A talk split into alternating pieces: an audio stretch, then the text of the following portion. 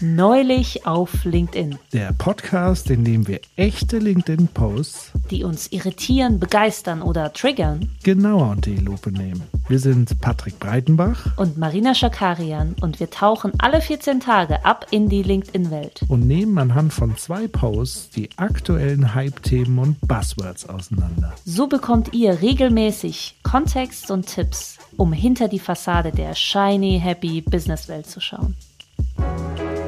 Heute gehen wir dem Generationenclash zwischen Boomer und Gen Z auf den Grund. Und verraten, welche Faktoren euch garantiert erfolgreich machen. Was auch immer das heißt. Hallo Marine. Hallo Patrick. Ich habe uns was ganz Tolles mitgebracht. Ist es so? Ja. Neulich auf LinkedIn habe ich Folgendes gesehen. Frank Behrendt sagt, wir Boomer haben es nicht leicht, die immer neuen Befindlichkeiten der Gen Z zu verdauen. Die neueste, Angst vor dem Montag. Also wollen wir weisen Jedi-MeisterInnen wieder mal milde walten lassen und versuchen zu verstehen. Eine gewisse Marisa Joe Mayers, selbstständige TikTokerin, hat eine Strategie entwickelt. Zum Glück lässt sie die Welt in ihrem Video daran teilhaben. Sie trinkt am Montag erstmal einen Kaffee, bevor es mit der Arbeit losgeht. Wow! Das ist natürlich abgefahren. Krass, voll wild. Und seien wir alten Boomer-Dinos ehrlich, da wären wir jetzt wirklich nicht drauf gekommen. Aber damit sich dieses kein Bock auf Montag sich etwas besser anhört, hat die zeitgeistige Marisa erstmal einen schönen Hashtag gefunden. Hashtag Bare Minimum Monday. Die vom Sonntagsblues gekennzeichnete Frau Moyers, äh, wahrscheinlich Myers, beschloss fortan, die Montage langsam und ruhig anzugehen, erstmal ein Käffchen zu schlürfen, nur die allerwichtigsten Aufgaben des Tages zu erledigen. Wäre ich Soziologe, würde ich mit Blick in die Ferne sagen, sie hat den Nerv der Generation Z getroffen. Als erfahrener Worker sage ich aber, sie hat einen an der Waffel. Ist es nicht schräg, den Montag als Problem zu sehen und Strategien zu entwickeln, um den Tag zu überstehen? Kein Mensch muss Angst vor Montagen haben und statt Bare Minimum Monday würde ich einfach zu einem Smart Week Plan raten. Aber was wissen wir ollen Boomer schon vom Arbeitsleben von heute? Es wird auch nicht besser beim zweiten Vorlesen. Ganz im Gegenteil. Es findet sozusagen keine Desensibilisierung statt. Dazu muss man wissen, wir haben gerade nochmal äh, die Aufnahme neu anfangen müssen. Ähm, das heißt, ich muss den Text schon mal hören. Und äh, die Reaktion ist aber die gleiche. Ja. Patrick. Schön. Ja. Also, vielleicht, vielleicht kurz für den Kontext, ja. Ich mhm. ich bin etwas in die Untiefen von Frank Behrendt und seinen Kommentaren auch äh, abgestiegen. Vielleicht kurz vorab. Frank wird genannt oder nennt sich selbst der Guru der Gelassenheit oder auch Lord des Loslassens äh, und hat auch ein Buch geschrieben. Äh, und das Buch heißt Liebe dein Leben und nicht dein Job, zehn Ratschläge für eine entspannte Haltung das äh, vielleicht für den Kontext, wieso er überhaupt wahrscheinlich sowas aufgreift. Und da sagt er auch, dass kein Mitarbeiter es verdient hat, schlechte Laune zu haben. Mhm. Auf die mhm. Haltung kommt das an. Ja, Mindset, glaube ich, heißt das auf Englisch. der, der, der, der, der Boomer-Dino äh, sagt noch Haltung. Ähm, das vielleicht zum, zum Kontext. Ich weiß nicht, Patrick, hast du Probleme mit dem Montag? Ich habe grundsätzlich immer Probleme mit Montag. Ich halte es da wie Garfield, der Kater. Das ist eine Comicfigur, die Boomern sehr geläufig sein müsste. Der hat nämlich gesagt, ich hasse Montage. Ähm, aber weniger, sage ich mal, äh, aus dem Grund, der hier vielleicht angedeutet wird. Und das ist tatsächlich ein Phänomen, was äh, unser gemeinsamer Freund Marcus John Henry Brown mal bezeichnet hat als den Tatort-Moment, nämlich sonntagsabends Tatort gucken und dann denkt man, ach scheiße, morgen ist ja Montag und ich habe so ein komisches Bauchgefühl, weil da geht die Arbeit wieder los, die ich vielleicht hasse. Ähm, das heißt, ich hasse Montage nicht aufgrund dessen, dass ich wieder arbeiten muss, sondern einfach, weil das Wochenende rum ist und ich wieder früher aufstehen muss und eher so, ähm, weil es sozusagen meinen Rhythmus durcheinander bringt. Aber es gibt tatsächlich dieses Phänomen, dass Menschen, es soll Menschen geben, die sind nicht so super duper happy. Vielleicht haben sie einfach die falsche Einstellung, wie Frank Behrendt hier behauptet, dass sie tatsächlich Angst davor haben, wieder in die Arbeit zu kommen, weil sozusagen entweder die Kultur dahingehend so bescheiden ist oder eine toxische Kultur vorliegt, eine Kultur der Angst oder einfach ähm, weil die Arbeit an sich einfach scheiße ist und es keine Alternative gibt und das es soll sogar Arbeit geben, die man selbst mit einem Mindset nicht wirklich gecopt bekommt.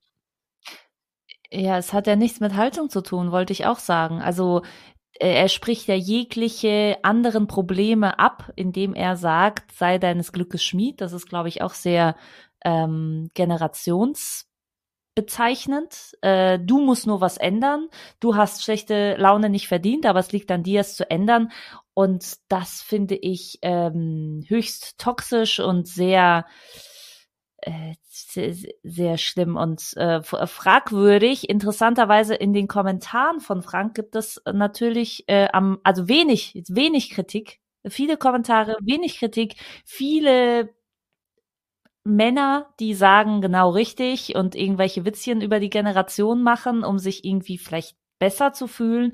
Ich weiß es nicht. Und es gibt tatsächlich auch junge Leute in Anführungszeichen, die ähm, sagen, sie verstehen ja die, äh, die, äh, so eine Haltung auch nicht. Und das ist doch alles furchtbar. Ich finde es ganz, ganz schlimm. Also sich über andere Generationen zu erhöhen, finde ich schlimm. Das ist ja sehr interessant, dass wir jetzt in der Generation, äh, in der Zeit leben, wo sich Generationen, glaube ich, auf so einem Level überhaupt gemeinsam austauschen, ähnliche Plattformen teilen, zusammen auf LinkedIn unterwegs sind und sich überhaupt so darüber austauschen können ich weiß, dass es natürlich auch andersrum auch die anderen Generationen, also auch, auch Gen Zs machen sich über andere Generationen wie Millennials und Boomer auch auf TikTok und sonst wo lustig, aber sage ich mal eher auf Augenhöhe, weil sie die Unterschiedlichkeiten der Generation hervorheben. Ja, die sagen, Gen Z kommt zum Beispiel gar nicht zur Arbeit, Millennials haben Angst vor Arbeit und Boomer sind schon eine Stunde vorher da. Haha, witzig. Also, ne, wenn man so auf Augenhöhe äh, die Witzchen macht, das finde ich ja schon, was Frank Behrendt schreibt, ist ja schon eine starke Erhöhung und ein starkes Ihr habt noch Nachholbedarf. Ihr müsst da was besser machen. Es ist eure Haltung. Ihr müsst es ändern. Wir können es besser. Das finde ich furchtbar und das finde ich sehr bezeichnend für die Boomer-Generation im Arbeitsleben grundsätzlich.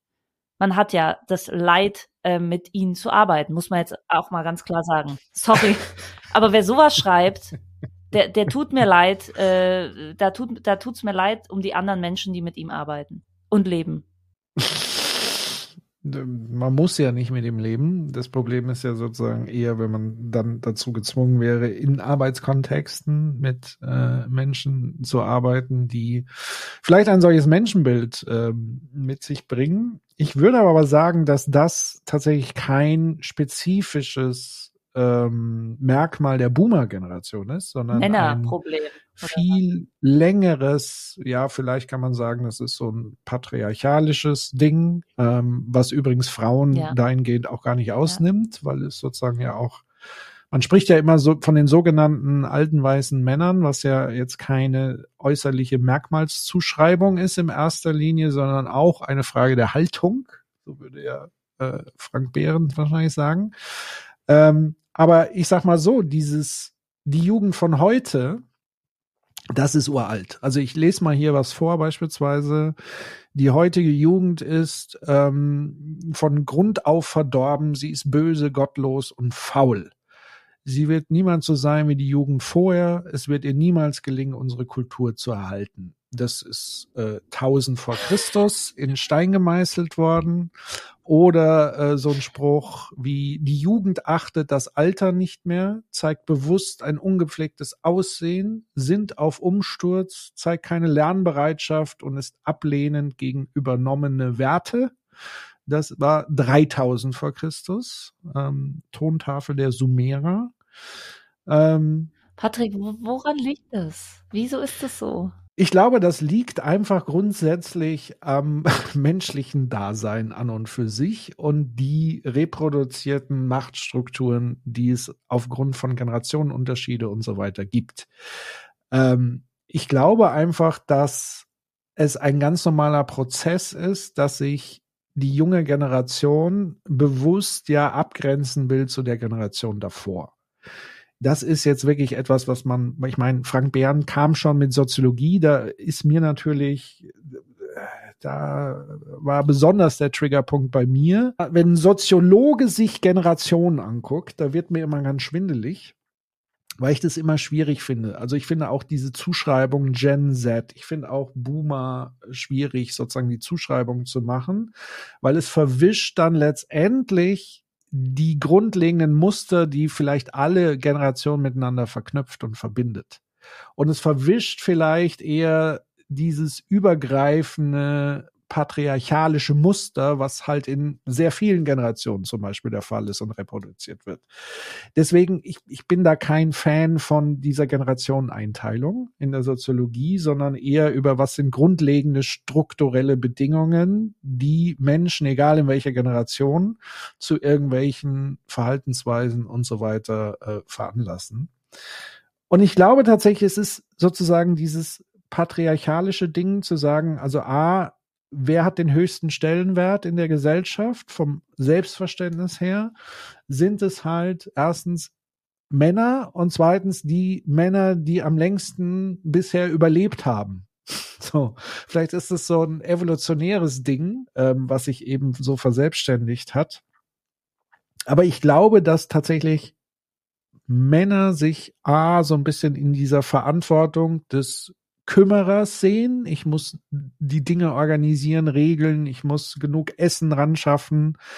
Ich muss dafür sorgen, dass sich meine Familie reproduziert und dass A, der Mann dann selber diesen, diese Stellung einnimmt und B, es ja auch zum Teil dann im Umfeld bestätigt wird. Also so reproduziert sich dieses System. Also ähm, und das verstärkt sozusagen dann nochmal diesen Unterdrückungsmoment und so weiter. Und auf der anderen Seite gibt's dann vielleicht im Umfeld Frauen, Kinder, die dann beschwichtigend und das sozusagen verstärken und das weiterführen. Und dann gibt es aber diesen Moment in Familiensystemen, wenn Kinder in einer Familie sind, gibt es ja den Moment der Pubertät, die ja genau zum Ziel hat, aus diesen Strukturen auszubrechen ähm, dann kann man ja nochmal überlegen, was hat das vielleicht für evolutionäre Zwecke? Warum ist es so? Weil ich würde zum Beispiel sagen, wenn es sowas wie Pubertät oder auch mal ganz böse formuliert, sowas wie ein Konzept wie Menschen sterben nicht geben würde, würde ich behaupten, gäbe es auch keinen evolutionären Fortschritt. Weil ja natürlich, ja, das ist eine bittere Erkenntnis, aber man stelle sich vor, ähm, gewisse Personen sind unsterblich in Machtpositionen. Was, was würde das bedeuten? Das würde ja wirklich bedeuten, es gibt keinen Fortschritt.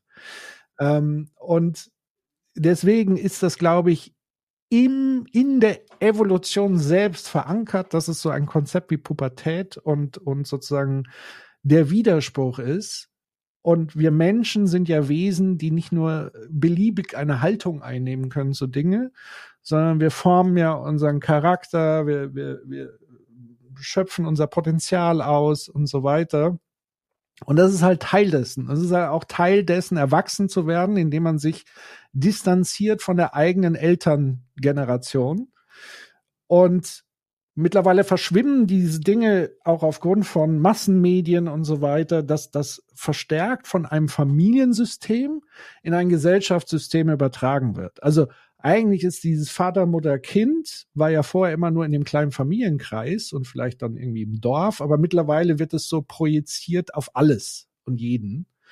Und das könnte vielleicht auch dazu führen, dass überhaupt diese Generationenkonflikte letztlich entstanden sind. Und hätten wir diese Steintafeln als erste Medien nicht gehabt, dann wäre uns diese Übertragung ja auch ein Stück weit äh, mit entgangen. Aber da an diesen Steintafeln kann man halt sehr schön sehen, dass das noch bezogen ist auf Familienkonstellationen und dass das aber immer mehr auf diese gesellschaftliche Ebene quasi gehoben wird, dass eigentlich das ein ursprünglicher Familienkonflikt ist, der mittlerweile zum Gesellschaftskonflikt hochstilisiert wird. Mhm.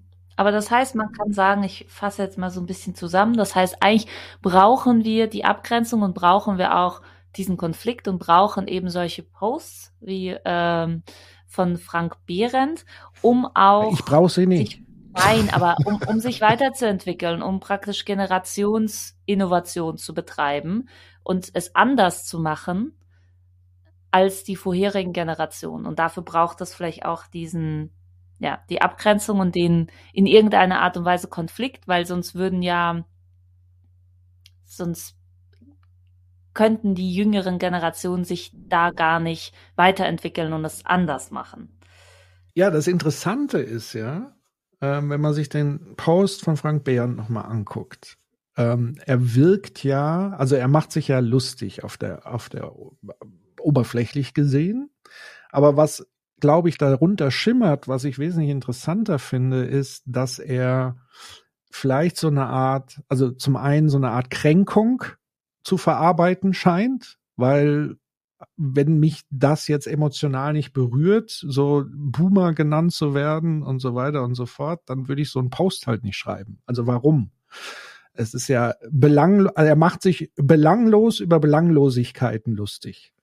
So, also da muss es ja irgendeine intrinsische Motivation geben, das so in dieser Form und dieser Ausführlichkeit ja. äh, zu tun und immer wieder mit diesem garnierten Zynismus, Sarkasmus, dieser äh, zynischen Selbstgeißelung, so ich als armer Boomer und so weiter. Ähm, und das hat, glaube ich, schon damit zu tun, dass es hier im Kern, und das würde ich sozusagen als großer Michel Foucault-Fan ähm, an vielen Stellen immer sagen, es geht immer um Macht. Es geht immer um Machtbeziehungen.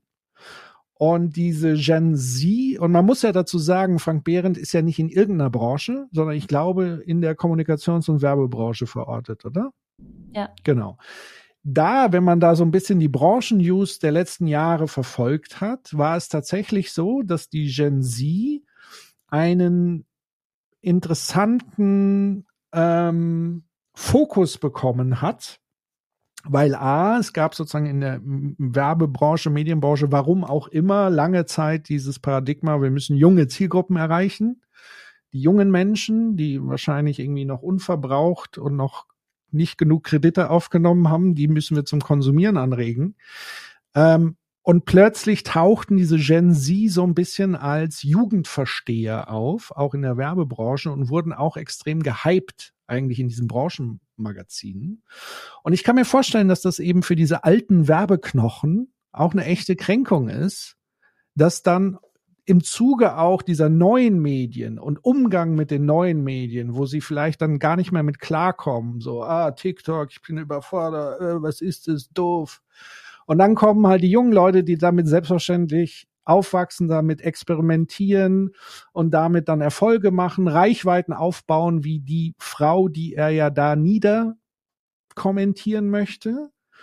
Und dass das auch natürlich so eine Art Kränkung ist, weil im Grunde genommen sie eine ganz andere Machtposition in diesen neuen Medien hat als er selbst. Und das scheint ihn vielleicht auch in einer Art und Weise zu bedrohen, zu kränken.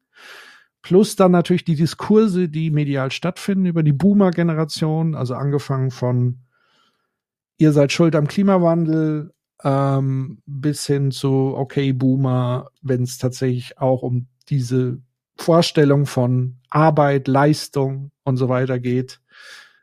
So. Also ich glaube, einmal die Kränkung, ähm, in diese Ecke, in diese Boomer-Ecke gestellt zu werden, aber vielleicht auch die Kränkung, dass sich Frank Behrendt nie in seinem Leben erlauben durfte, ähm, Arbeit anders zu sehen und vielleicht auch sich zu erlauben, zu sagen, ich habe keinen Bock auf den Tag, weil ich einfach durch bin oder weil jedes Mal, wenn man natürlich den Zyklus der neuen Woche startet, ist es auch psychologisch einfach schwierig, weil man ja das Rad wieder ins Schwingen bringen muss. Ja, man hat irgendwie die Woche abgeschlossen, der Sonntag ist vorbei und ich glaube, es fällt sehr, sehr vielen Menschen schwer, montags zu starten, da nehmen wir einfach mal ne, toxische Arbeitskultur, unglückliche Berufswahl einfach mal raus. Und es ist einfach, selbst wenn man super happy ist mit seinem Job, kann es schwer sein, montags in die Gänge zu kommen.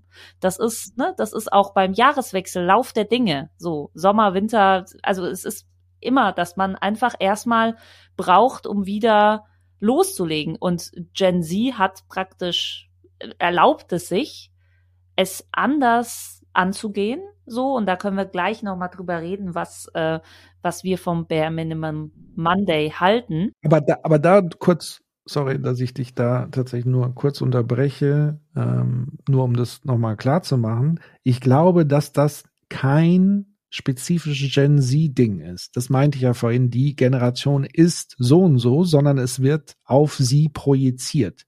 Weil es gibt genug in der Gen Z, die die gleiche Arbeitskultur an den Tag legen wie in Frank Behrendt. Also es gibt auch Workaholics ja. in dieser äh, genau. äh, Generation. Ich so, sag dann genau. Marisa Joe Mayers, sie erlaubt es sich, aber ich glaube auch, dass es ein Gros gibt in der jungen Arbeitsgeneration, sage ich mal, was die Gen Z-Generation gerade ist, ähm, teilweise Dinge einfach anders, anders zu arbeiten und anders zu leben. Deswegen habe ich Gen Z gesagt.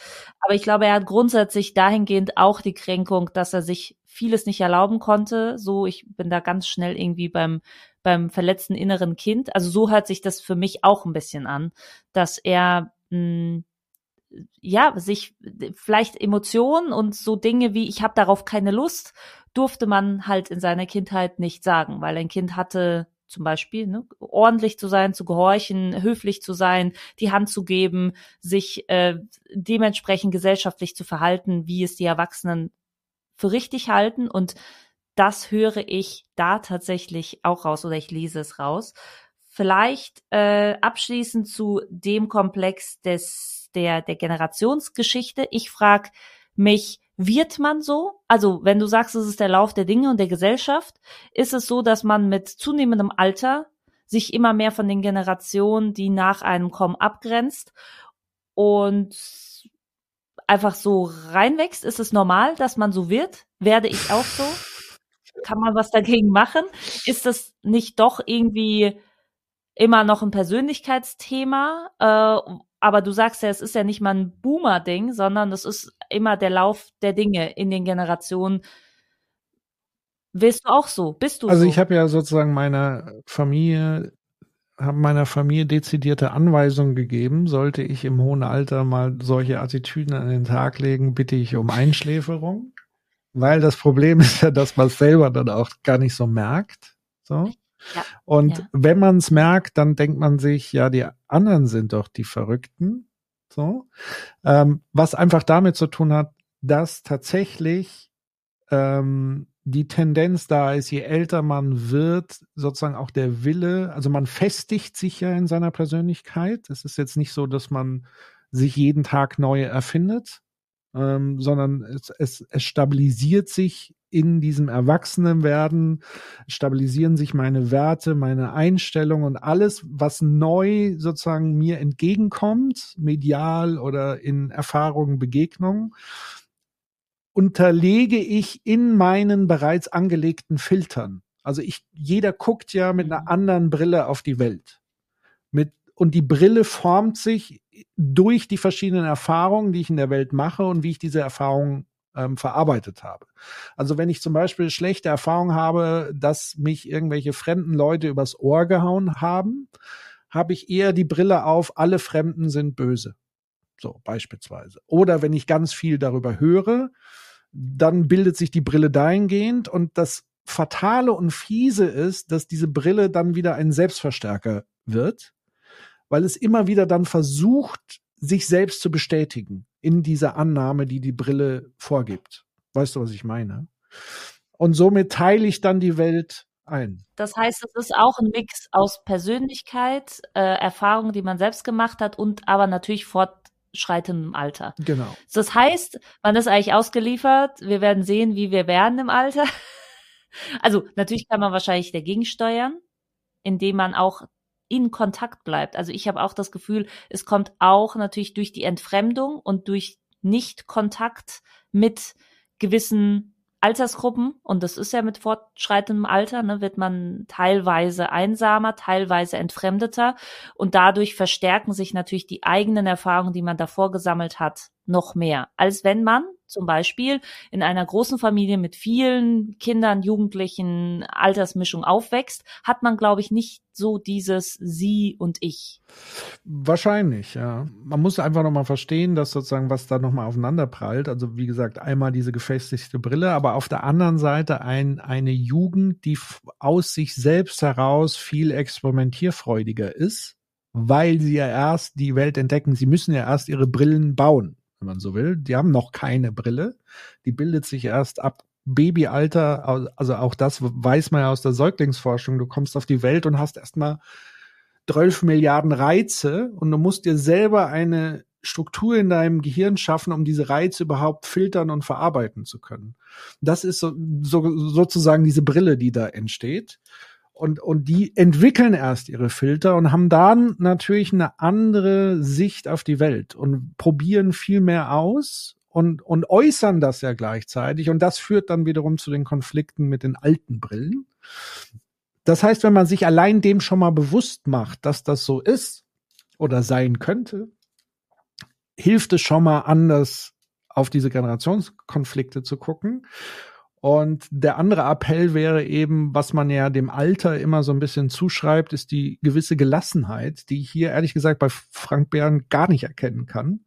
Also diese Altersgelassenheit. Obwohl er der, der Lord des Loslassens Der Lord des Loslassens äh, zeigt er jetzt hier nicht so an diesem Post, weil, wie gesagt, ich, ich würde, auch ich habe natürlich meine Meinung zu TikTok und so weiter, aber die behalte ich dann im Zweifel für mich selbst, weil ich sage, okay, ja, es ist halt nicht mein Ding und so. Ich bin halt ein Dino. So, eben. ähm, und das Problem ist ja, dass nicht mehr die Unterscheidung gemacht wird zwischen was denke ich mit meiner Brille, sondern es wird ja postuliert nach außen, so müsst ihr alle auf die Welt gucken, so wie ich hier auf die Welt gucke. Sonst ist hier aber Alarm.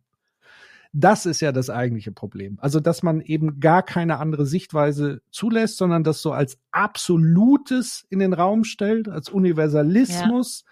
Das ist für alle so der Fall. Alle müssen ja. sich freuen, zur Arbeit zu gehen. Niemand hat Probleme, zur Arbeit zu gehen. Das ist alles Quatsch. Das ist alles Einbildung weil ich weiß es, weil aus meiner eigenen Erfahrung kann ich hier einen Universalismus formulieren. Und das ist natürlich unerträglich ja. und es führt natürlich dann dazu, dass der Konflikt weiter verschärft wird. Ich versuche gerade ähm, das, das Thema zu wechseln und kurz noch über den Hashtag zu sprechen. Und zwar zum Hashtag Bare Minimum Monday, der ja einfach gerade viel Thema ist, auch auf TikTok, Patrick. Ja, das musst du mir das, erläutern. Naja, Neugier ist auch ganz wichtig im Alter. Das ist schön. Also Vielen, dann nachzufragen. Soll ich, soll, soll, soll ich dich dann tätscheln und sagen, sehr gut gemacht, Patrick, sehr gut. Du bist immer noch neugierig. Nein, also Bare Minimum Monday, da geht es tatsächlich, wie Frank Behrendt ja schon erklärt hat, jetzt nicht um den Kaffee am Morgen, sondern um die Erwartungshaltung, die tatsächlich ja auch viel von außen kommt oder die mh, mm, Menschen, die sich mit ihrem inneren Leben und dem inneren Leben von anderen Menschen auseinandersetzen, auch spüren von außen. Das heißt, der Druck am Montag wieder voll durchzustarten, nachdem man am Wochenende ausgespannt hat, ist groß. Sowohl spürt man ihn von außen, weil zum Beispiel morgens schon anfangen äh, oder am Sonntag schon Mails kommen und man weiß, boah, die Arbeit, die stapelt sich und die hat sich vielleicht schon am Freitag gestapelt äh, und man kommt, man wird nicht hinterherkommen, weil dadurch entsteht ja dieser Druck. Wenn man das Gefühl hat, man ist in so einem Hamsterrad, was sich immer schneller dreht und man sammelt immer mehr Arbeiten an, die man, wo man nicht hinterherkommt, kann der Druck natürlich vor allem am Montag und nicht am Freitag, wo man sagt, okay, ich mache die Tür zu und gut ist, sondern am Montag sieht man ja das Ausmaß des unordentlichen Raumes am meisten. Und man hat sozusagen, um in dem Bild zu bleiben, Angst, in diesen Raum reinzuschauen und macht vielleicht und sagt sich dann durch durch für den ne, durch das Konzept Bare Minimum Monday sagt man, ah, ich mache am Montag nur einen Spalt auf. Ich mache nicht die komplette Tür auf, ich schaue mir nicht das komplette Chaos an, sondern ich mache das, was am meisten brennt. Und da ist ja eigentlich, dieses Konzept spielt ja Frank Behrendt in die Karten, der sagt, es ist alles eine Frage der Haltung und der Priorisierung. Und Bare Minimum Monday priorisiert. Und zwar priorisiert heißt es nicht, dass man nichts macht am Montag, außer Kaffee trinken, sondern man sagt, man macht das Minimum, das heißt das Minimum aber, was am meisten gerade brennt. Man schaut sich nicht alles an und kann so praktisch diese Erwartungshaltung, die auf einen drückt, kann man dem entgehen, indem man sagt, okay, wir, wir machen das, das Mindeste, was verlangt es am Montag und starten langsam in den Montag und können so auch positiver in den Montag schauen, weil man sagt, wir müssen am Montag nicht alle Probleme klären. Aber ist das nicht letztendlich auch wieder eine Art Symptombewältigung, wo dahinter wiederum was ganz anderes steckt, nämlich so die Frage. Bist du jetzt Frank Behrendt oder was? Bist du jetzt Frank Behrendt oder was? Nein, also ich akzeptiere ja quasi äh, die Symptomatik, aber ich frage mich, ob man das, also das wäre ja auch wieder so ein Haltungsding. Patrick, definitiv, so. natürlich. Aber wir sind ja, wir sind ja in irgendwelchen, also es ist halt nun mal so, dass wir nicht in perfekten Arbeitsumgebungen alle arbeiten können. Natürlich ist es so, dass sich Arbeit nicht stapeln sollte, man in einer Woche genauso viel anfangen, wie man abschließen kann, dass die Woche äh, so losgeht, dass man erholt in die Woche startet. Aber so ist halt, glaube ich, nun mal nicht perfekterweise, idealerweise eine ähm, die Arbeitsrealität von vielen, vielen Menschen. Und ich glaube, ja, es ist eine Symptombewältigung in dem Sinne, dass sie zeigt, wie man, falls man so einen Druck verspürt, damit umgehen kann. Das ist ja eher ein Werkzeug. Und das finde ich gut und richtig. Ja, ja, also, äh, das ich kritisiere das nicht. Also ich sage nicht, das ist Quatsch, das zu tun, sondern ich will ja sozusagen schauen, was steckt da noch dahinter. Also was ist sozusagen die Ursache davon? Und da hätte ich jetzt eher gesagt, das ist, hat auch was mit Managementkompetenz, mit Führungskompetenzen zu tun, mit wie, wie ist, wie ist man organisiert, wie organisiert man Arbeit. Und da ist meine Beobachtung in einigen Unternehmen, dass ähm, ich das Gefühl habe, dass sozusagen die Aufgabenlast immer höher wird und dass niemand wirklich in der Lage ist zu priorisieren und schon gar nicht diejenigen, die das eigentlich von ihrem Rollenbild her tun sollten, nämlich sozusagen die Führungskräfte. Und dass aber diejenigen, die darunter leiden, jetzt diese ähm, Methoden anwenden müssen, weil sozusagen auf der anderen Ebene weder strategisch geklärt wird, noch irgendwie vernünftig eingeordnet wird, was ist jetzt wichtig, was ist nicht wichtig, was muss bis wann gemacht werden, vernünftige Ziele festzulegen und so weiter. Ähm, dass das eher dazu führt, dass man solche Coping-Mechanismen halt entwickeln muss an der Stelle. Verstehe ich. Ich habe jetzt auch direkt eine Idee bekommen, was man natürlich machen kann, wenn man weiß als Führungskraft, dass viele Menschen generationsübergreifend an einem Montag eher vielleicht mehr Guidance brauchen oder haben oder mehr Halt haben möchten, kann man natürlich schauen, wie man das im Team so löst, dass man gemeinsamen Montage startet. Also, dass es gewisse Regeln gibt, wo man sagt, ach, wir starten irgendwie ne, um halb zehn jeden Montag gemeinsam und schauen uns die Aufgaben an. Das kann natürlich aber auch gegenteiligen Effekt haben, muss man schauen, einfach was, was zu dem Team passt. Aber dass es mehr Halt gibt, besonders am Montag, äh, sowas wie eine imaginäre Startlinie gemeinsam. Also dass man gemeinsam lossprintet oder in den Marathon läuft der Woche und dass man dann eben schnellere Läufer hat und langsamere Läufer je nach Wochen, ähm, je nach Woche oder je nach Art und Weise der Arbeit, aber dass man gemeinsam im Team startet. Ich glaube, das könnte auch so, wenn wir jetzt über Team und Strukturgefüge sprechen, könnte auf jeden Fall helfen und würde auch die Führungskraft in die Verantwortung nehmen und sie nicht abgeben und einfach jede Person selbst starten zu lassen, äh, in welcher Stimmung sie auch ist. Ich glaube, da kann tatsächlich Team, Teamgefüge helfen. Ja, absolut. Was ich auch noch an der Stelle äh, platzieren würde, ist, dass gerade die ältere Generation oft unterschätzt oder überschätzt, was sozusagen die jüngere Generation kann und noch nicht kann. Ähm, weil natürlich spielt Erfahrung eine Rolle. Das heißt aber nicht, dass diese Erfahrung grundsätzlich immer die richtige ist, die man allen anderen aufdrückt. Aber es gibt einfach natürlich Kompetenzen, die sich erst aus der Erfahrung heraus wirklich entfalten. Also Lernprozesse über eine gewisse Zeit hinweg, weil ich gewisse Dinge schon durchlebt, erfahren habe. das fehlt halt per se den jungen Leuten an einigen Stellen. An anderen Stellen können sozusagen die Älteren wieder von den Jüngeren lernen. Und ich habe immer so das Gefühl, dass, dass da kaum jemand in der Lage ist, diese Beidseitigkeit und Beidhändigkeit wirklich zu leben und zu verstehen, dass man sagt, es ist beidseitig ein Geben und Nehmen in dem Sinne und eher so diese Generationen Tandems gut funktionieren könnten ähm, sondern es wird dann immer so in, in eine oder andere Ecke kippt das dann. Also zu sagen, ja, die Gen Z kennt sich jetzt aus mit Social Media und jetzt meint sie, sie kennt sich in dem allem aus und so irgendwie. Und das ist ja alles Quatsch, ähm, sondern dass man halt mal versteht, ja, gemeinsam irgendwelche Ziele mal zu erreichen und dass man gemeinsam voneinander profitieren und lernen kann definitiv. Ich habe ich hab jetzt aber gelernt, das ist der Lauf der Dinge der Generation. Ich reibe mich da jetzt gar nicht mehr so auf, äh, also von dir gelernt. Ich glaube, es gehört sehr viel aufeinander zugehen dazu und manche Menschen sind dafür in der Lage, dazu in der Lage und dann sind Generationstandems sicher ein gutes Ding. Ich würde es aber auch nicht so forcieren, weil es eben manchmal genau diese Abgrenzung braucht, damit man sich entwickeln kann, sowohl die einen als auch andere. Und deswegen glaube ich, muss man das irgendwie schauen, ob auf individueller Ebene tatsächlich. Also das wäre jetzt meine meine Lösung, mein Learning aus dem, was ich auch gehört habe, weil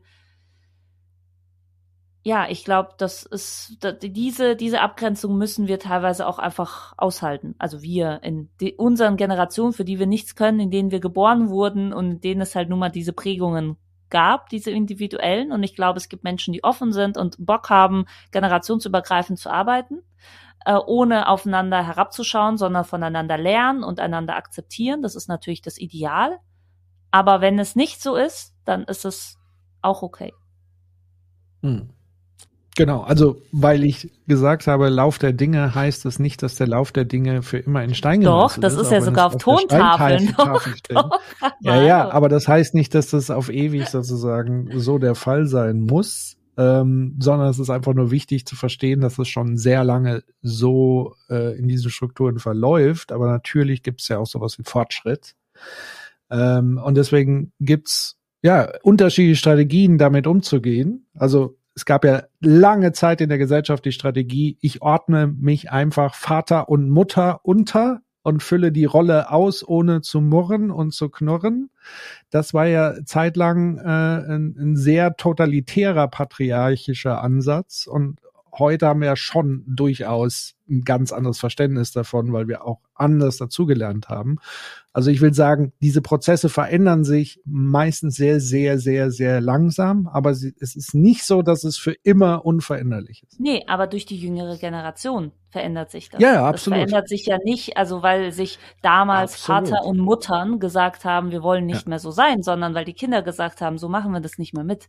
Absolut. Man muss an der Stelle natürlich auch festhalten, so Begriffe wie Kinder, und Jugendliche, das ist ein sehr neuer, moderner Begriff und, und überhaupt erstmal dieses Verständnis für diese verschiedenen Altersstufen und was da passiert, ist eine äh, Erkenntnis der Moderne.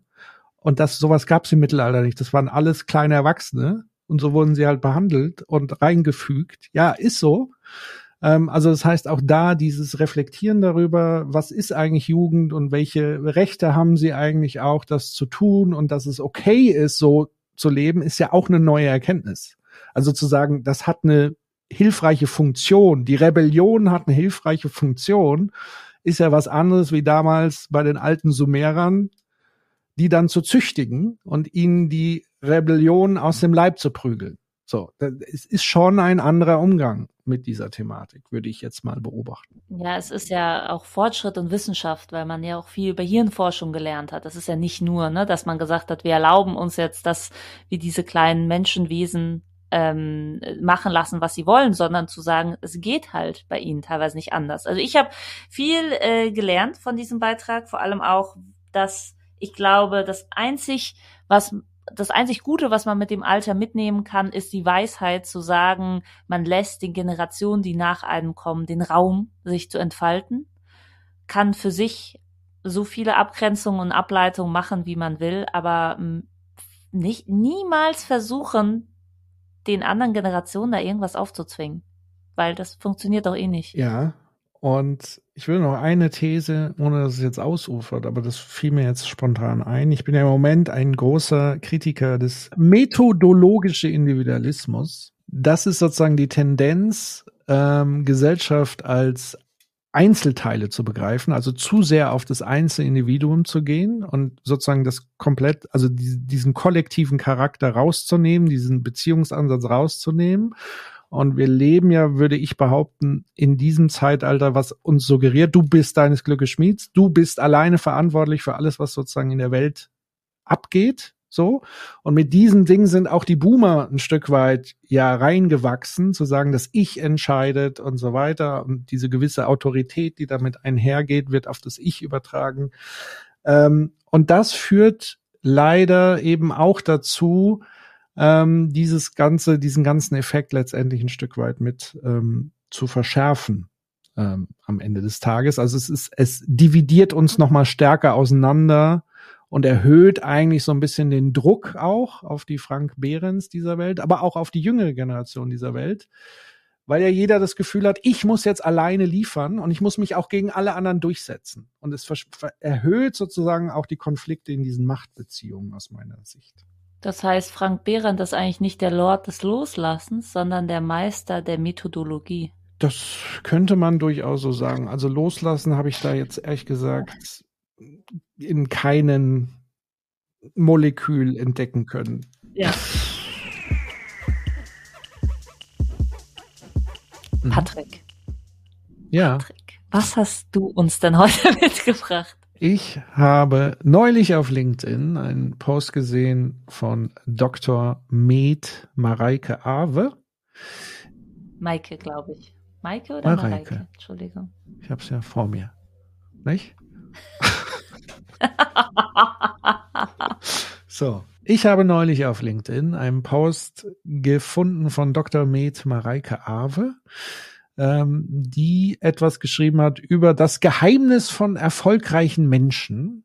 Und das alles würde eben in der richtigen Einstellung und den richtigen Prioritäten liegen.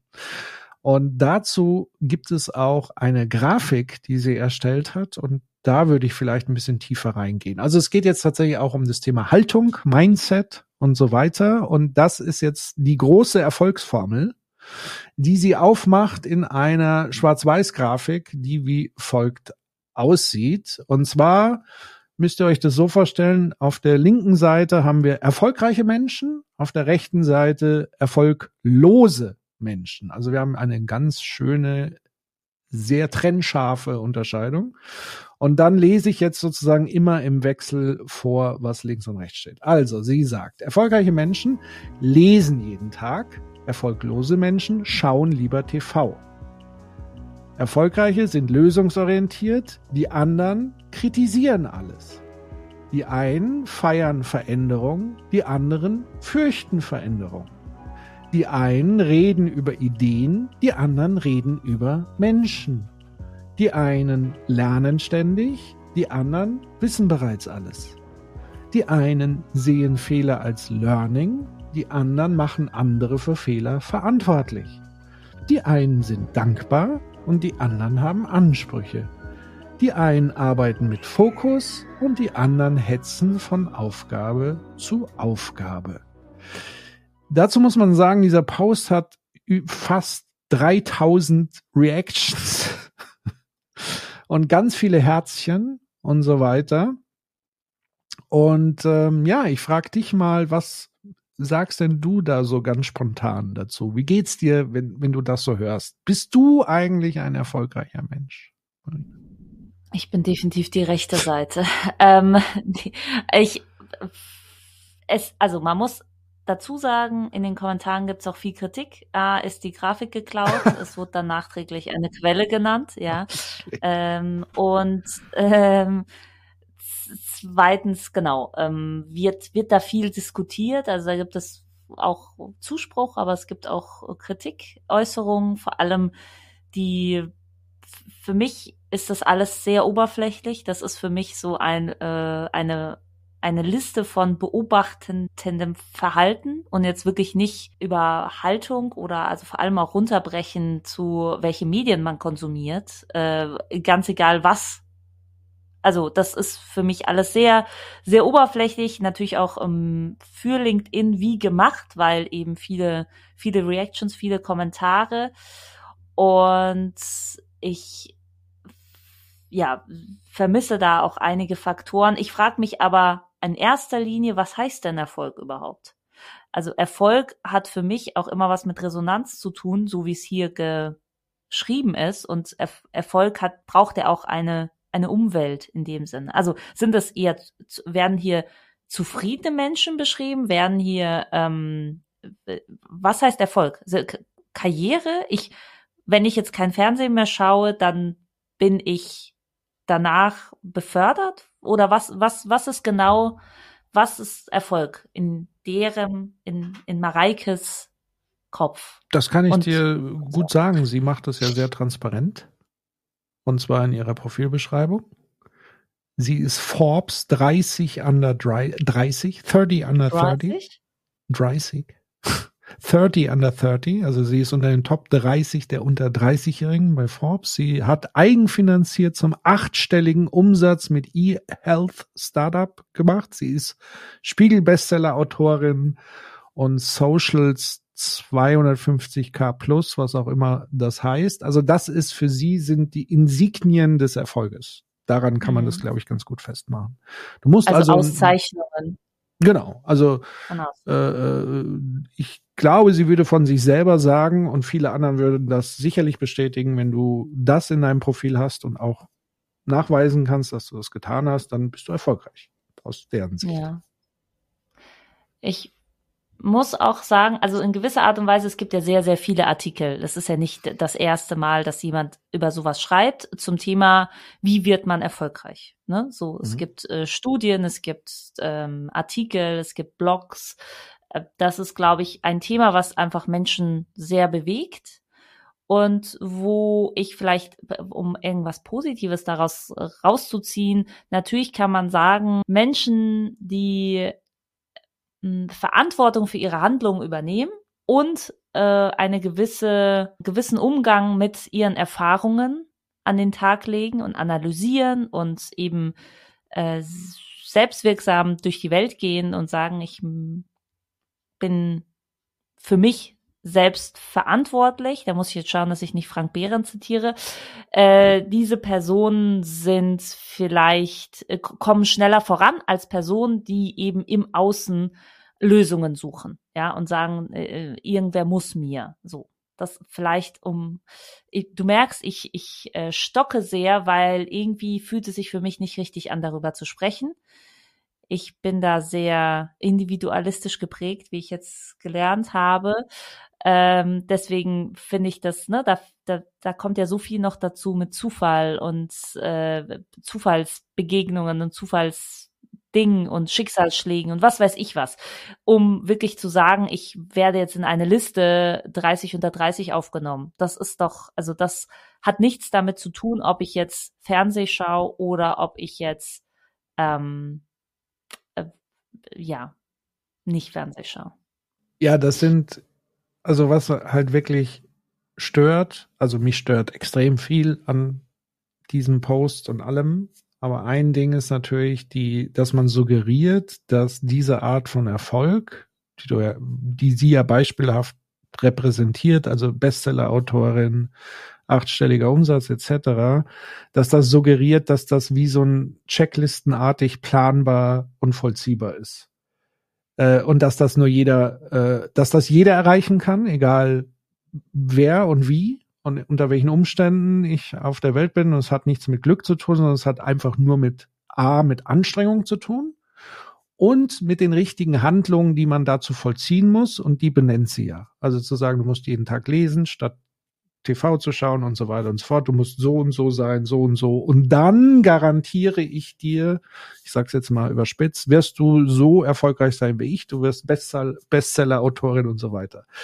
Da werden natürlich etliche äh, Faktoren komplett vom Tisch gefegt. Das ist so das eine. Also, wie du gerade schon richtig gesagt hast, wir hatten ja in der letzten Ausgabe diese Kapitalsorten von Bourdieu. Das sind solche Faktoren beispielsweise, die dazu führen, dass manche Menschen Vorteile haben, quasi in einer Art Pole Position sind, qua Geburt schon ähm, andere Voraussetzungen haben, vielleicht die richtige Hautfarbe, das richtige Geschlecht und so weiter in einer Gesellschaft, wo bestimmte Geschlechter und Hautfarben bevorzugt werden, zum Beispiel.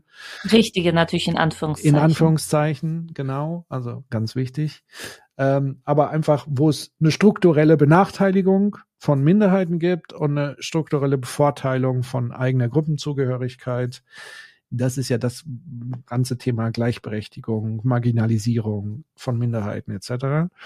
Ähm, und dass da schon ganz andere Eingangsvoraussetzungen sind und dass gewisse Menschen sich doppelt und dreifach anstrengen müssen, dass das aber oft gar nicht gesehen wird, sondern es wird immer so als diese Selbstverständlichkeit ähm, formuliert. Das ist halt super nervig für mich mittlerweile, weil das es suggeriert nicht nur was Falsches, sondern es macht den Leuten zusätzlich noch viel mehr Druck und ein schlechtes Gewissen. Und es vernebelt einfach den Blick auf strukturelle Probleme, die man locker politisch oder grundsätzlich in der Governance, sei es in Unternehmen oder im Politikbetrieb eines Landes verändern kann und müsste, um dieses Ideal überhaupt annähernd zu erreichen. Also wenn man das wirklich ernst nehmen würde, was hier propagiert wird, dann müsste man so viel strukturell schon verändern, damit das überhaupt im Ansatz Sinn ergibt. Und das ärgert mich eigentlich total. So. Ähm, ja, mich ärgert aber auch tatsächlich, dass das, was du und äh, beschrieben hast, was Mareike erfolgreich findet, dass das als erstrebenswertes Ziel für alle Menschen genannt wird. Mhm. Also diese teilweise Pseudo-Auszeichnungen, dass das praktisch das ist, wo, wo, worauf man sein Leben ausrichtet und sein, seine Arbeit und seine Handlungen, um eben das zu erreichen. Also nicht nur, dass es nicht erreichbar ist für sehr, sehr viele Menschen, sondern dass es auch erstrebenswert sein muss. Dass wir heutzutage 2023 nicht in der Lage sind zu sagen, es gibt einfach für unterschiedliche Menschen eine unterschiedliche Art von, von, von Glück und Zufriedenheit im Leben. Und es ist doch viel wichtiger, diese individuelle Werkzeugkiste oder Schatztruhe zu knacken und zu schauen, was ist denn für mich im Leben? Nicht nur was, was kann ich erreichen, sondern was möchte ich denn erreichen? Was ist denn für mich meine, was, was, was macht mich am glücklichsten und zufriedensten im Leben? Hm. Und dass man das lieber versucht zu erreichen, mit welchen Mitteln auch immer.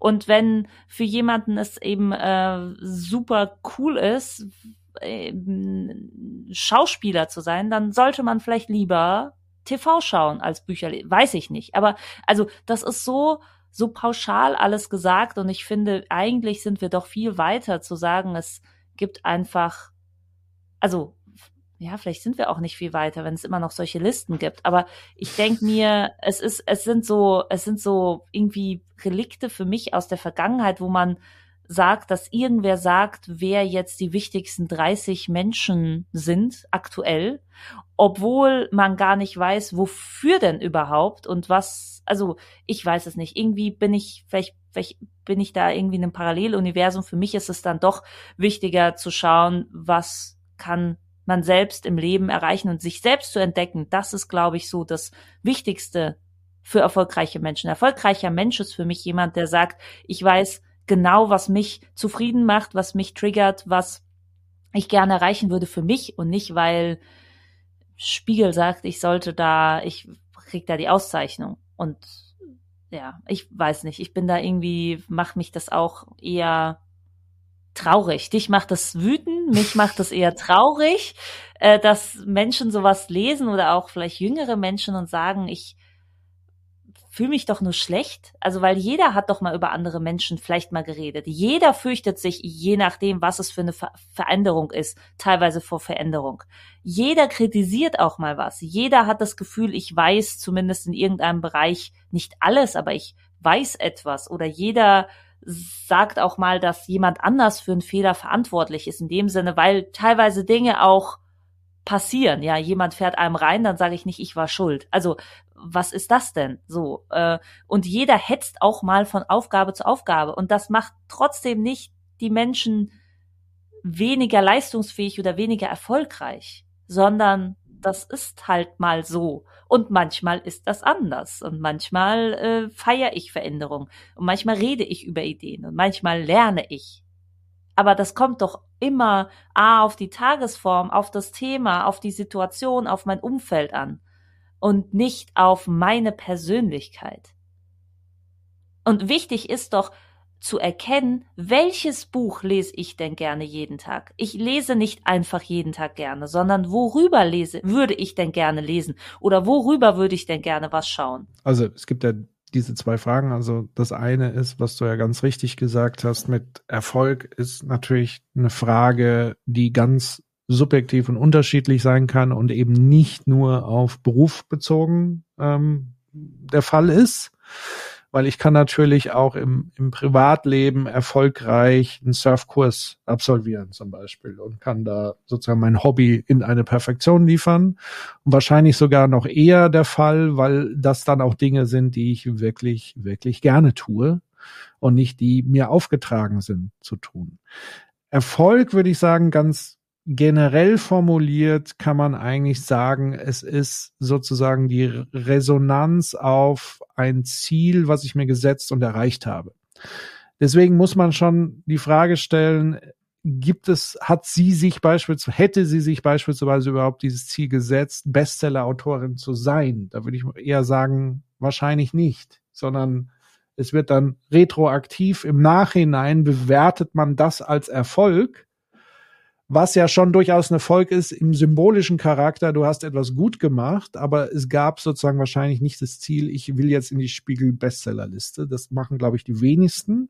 Und dann das auch, weil viele äh, äh, ganz intuitiv wissen, dass das viel mit Glück und so weiter zu tun hat. Und nicht, weil ich besonders angestrengt jetzt was schreibe, heißt das, dass ich automatisch ähm, in Bestseller lande, sondern es hat, wie gesagt, viel mit Glück etc. zu tun.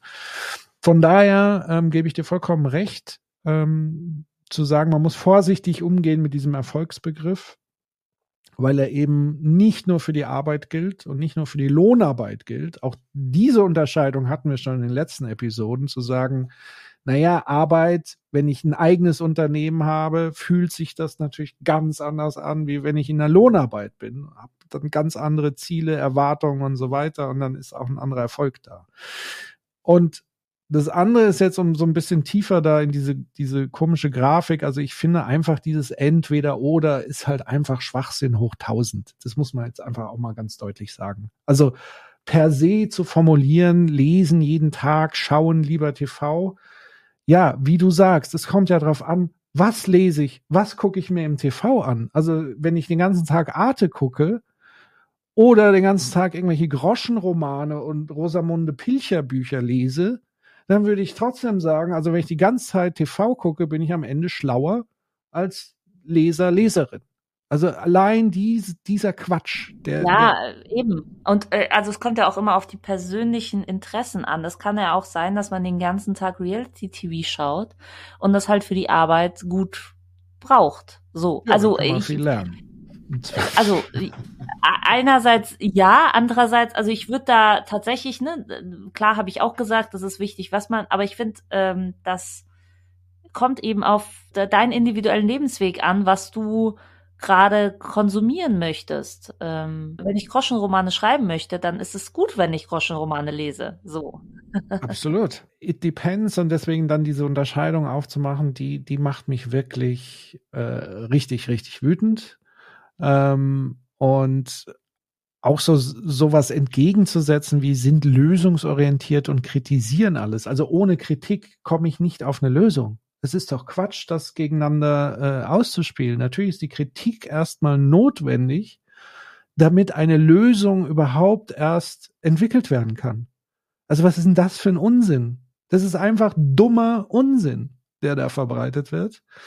Und das macht mich wirklich wahnsinnig. Und dass das auch sich reproduziert und geliked wird und völlig unhinterfragt geschluckt wird, das, das, da werde ich wirklich, das macht mich traurig und wütend. Ja. Zugleich. Ich habe aber vielleicht das Gefühl, es liken auch Menschen, denen vielleicht diese, also die, die auch irgendwie, wenn wir von Kränkung davor gesprochen haben, sind das auch Menschen, die ich finde ja immer Menschen, die Schwarz-Weiß-Denken haben, wie auch diese Grafik, die sind eigentlich tief im Inneren irgendwie traurige Kinder. Also weil sie eben nicht mit Vielfalt, mit Meinungsvielfalt, dass sie halt wirklich dieses Ja, Nein, gut, böse, schwarz, weiß. Weißt du, was ich meine? Ich habe das Gefühl, das sind irgendwie so ein paar verletzte Seelen, die sagen, ja klar, ich durfte vielleicht früher nicht Fernseh schauen, also habe ich Bücher gelesen und die Menschen, die Fernseh geschaut haben, die sind dumm. Das sind halt Glaubenssätze aus der Kindheit, die man von Eltern gesagt bekommt. Äh, ne, redet nicht über Menschen, keine Ahnung, dann wird die Zunge abgeschnitten. Ich weiß es nicht. Ne? Also ich habe das Gefühl, das sind so alte Glaubenssätze, die man hier auch reingepackt hat, wo man halt Menschen eben bei ihren Traumata packen kann. Und äh, da ja, ich glaube, dass daher kommt auch die Reproduktion oder die Herzen, weil man sagt, man fühlt sich dann so ertappt, weil die rechte Stimme, also diese erfolglosen Menschen, die lieber TV schauen und alles kritisieren, das, das ist so ein bisschen so ein, so ein, da, da ist so eine, so ein Eltern-Ich, was da zu ihnen spricht. Du darfst nicht über Menschen reden, du darfst nicht äh, kritisieren. Du da so, also da habe ich das Gefühl, irgendwie irgendwie ja, es ist hier irgendwie so über, über ich und Eltern-Ich am Start, äh, was versucht, irgendwelche Glaubenssätze reinzuprügeln. Und die Menschen, die halt eben das nicht aushalten können oder nicht reflektieren können, die sagen halt, ja, ja, ja, klar, ich will jetzt zu den Guten gehören. Das ist so das eine, definitiv. Das andere, was mir jetzt nochmal so auffällt, also lassen wir mal dieses TV gucken mal kurz weg, weil das ist so ein bisschen misleading in dem Kontext. Aber alles andere, kritisieren alles, fürchten Veränderungen, reden über Menschen, wissen bereits alles. Das sind ja, ich sag mal, Kontexte, die jeder von uns auch schon mal in irgendwelchen Zusammenhängen erfahren hat, wo man sich darüber aufregt. Also wenn man zum Beispiel bei Change-Prozessen fe feststeckt. Und dann hat man eben Leute, die Angst vor Veränderung haben, die Ansprüche stellen und so weiter. Das nervt so auf der einen Seite. Auf der anderen Seite würde ich an der Stelle sagen, der Umkehrschluss wäre jetzt aus dieser Grafik zu sagen, alle, die diese Eigenschaften haben, sind erfolglos. Und das ist nicht haltbar, weil es genug Führungskräfte gibt, die all diese Punkte erfüllen. Genau so sind.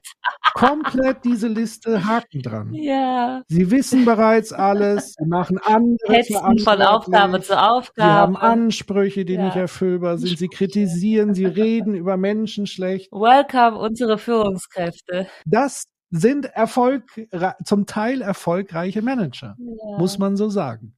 Die gibt es. Und deswegen ist es vielleicht tatsächlich so anschlussfähig, weil da jeder sowas rausziehen kann für sich, sei es das Traumata des inneren Kindes, sei es die Erfahrung mit dem Chef, sei es aber auch als Chef die Erfahrung mit Mitarbeitenden, die rumnörgeln und, und so weiter. Also das scheint es irgendwie ansprechbar zu machen. Aber, liebe Leute, deshalb ist es halt nicht richtig. Also nur weil es mir Linderung verschafft, ist es jetzt nicht etwas, was in Lehrbüchern stehen sollte. Eigentlich müsste da drüber stehen, also den ersten Punkt ausgeklammert, ja, TV schauen und Bücher lesen, aber eigentlich müsste da drauf stehen, gute Chefs, schlechte Chefs. Ja, aber selbst dann hätte ich ein Problem letztlich, weil dann ist ja wieder gut und schlecht ähm, so. Na, aber natürlich, ja, es vor allem mehr weil Sinn das, machen. Ja. Auf den ersten Blick auch. Äh, definitiv würde ich so eine Grafik nicht machen. Es ist auch, wie gesagt, viel situativ, weil auch äh, Chefinnen und Führungskräfte sind unter Zugzwang und können nicht alles selbst bestimmen und ihre Arbeitslast etc. etc. Aber äh, die Grafik, wie wir sehen, die Überschrift ist sehr austauschbar und es, es äh, triggert halt bei allen Menschen dieses Schwarz-Weiß-Denken, was viele halt ganz geil finden. Es ist halt einfach. Genau. Also selbst mit diesem guten und, und, und schlechten Chef, selbst dann würde ich an gewissen Punkten sagen, es gibt verschiedene Rollen, wo Veränderungen tödlich sind. Und deswegen ist es dann okay, Veränderungen zu fürchten. Bis zu einem gewissen Maße. So. Ähm, also es ist ja immer nur dieses Absolutierende. Wenn es immer nur auf die, und das ist ja nie bis selten der Fall oder selten bis nie der Fall, dass das immer so ein krasses ausschließlich das ist der Fall ist, sondern es sind ja immer Mischformen und am Ende extrapoliert man das in der Wahrnehmung, ja, der fürchtet immer Veränderung. Dabei stimmt es halt nicht, sondern nur in gewissen Punkten, wo ich damit Berührungspunkte hatte. Also wenn, wenn Mareike Awe, Dr. Med Mareike Awe, erfolgreiche Person ist, dann möchte ich keine erfolgreiche Person sein und sowas produzieren. Also solche, solche Grafiken produzieren oder reproduzieren. Irgendwie ist es doch traurig. Das ist. Ähm ich weiß auch nicht, warum. Also hat man das dann auch nötig? Das ist, das ist ja das Gleiche, was ich mir bei Frank Behrendt stelle bei dem Post. Also warum investiert man Zeit da darin? Also weil ich muss das ja nicht ja. sagen, wie mhm. man erfolgreich, wenn ich schon erfolgreich bin. Oder wenn, dann berichte ich doch von mir selbst. Was war mein Weg? Was waren die Ereignisse? Aber so diese Universalismen aufzustellen, die ja ehrlich gesagt von der Tiefe her überhaupt nicht ausreichen, um das nächste Bestsellerbuch zu schreiben. Nee, sie hat tatsächlich auch ihr Team hat diese Grafik erstellt. Also ihr Team hat dann noch einen Quellen, also sie hat dann einem Kommentar, als sie darauf aufmerksam gemacht wurde, dass die Grafik geklaut ist, hat sie gesagt, mein Team hat äh, die Quelle oben äh, in den Beitrag ähm, eingetragen. Vielleicht ist es auch nur Schade. das Team. Ja. Gut, Patrick, ähm, ja. vielen Dank. Das war ähm, erhellend. Irgendwie bin ich, bin ich ein bisschen, äh, weiß ich nicht. Ich glaube, wir müssen mal schauen, dass wir ein paar andere Beiträge von LinkedIn noch äh, an die Oberfläche holen. Vielleicht, äh, wenn ihr schlaue und äh, interessante Beiträge lest, schickt sie uns auch gerne oder natürlich auch Beiträge, die euch triggern. Da freuen wir uns immer drüber und besprechen die. Und gemeinsam halten wir das Leid, glaube ich, besser aus als einzeln. Definitiv. Und wenn ihr uns noch nicht entdeckt habt auf den Podcast-Kanälen eurer Wahl, tut das. Schaut nach. Wir sind auf Spotify, Google Podcast, Apple Podcast, all diese Plattformen. Und gerne auch, wenn euch das gefallen hat, da eine Bewertung hinterlassen. Empfehlt uns gerne weiter. Das freut uns. Und ähm, ja, habt eine gute Zeit und bis zum nächsten Mal. Tschüss. Bis dann. Tschüss.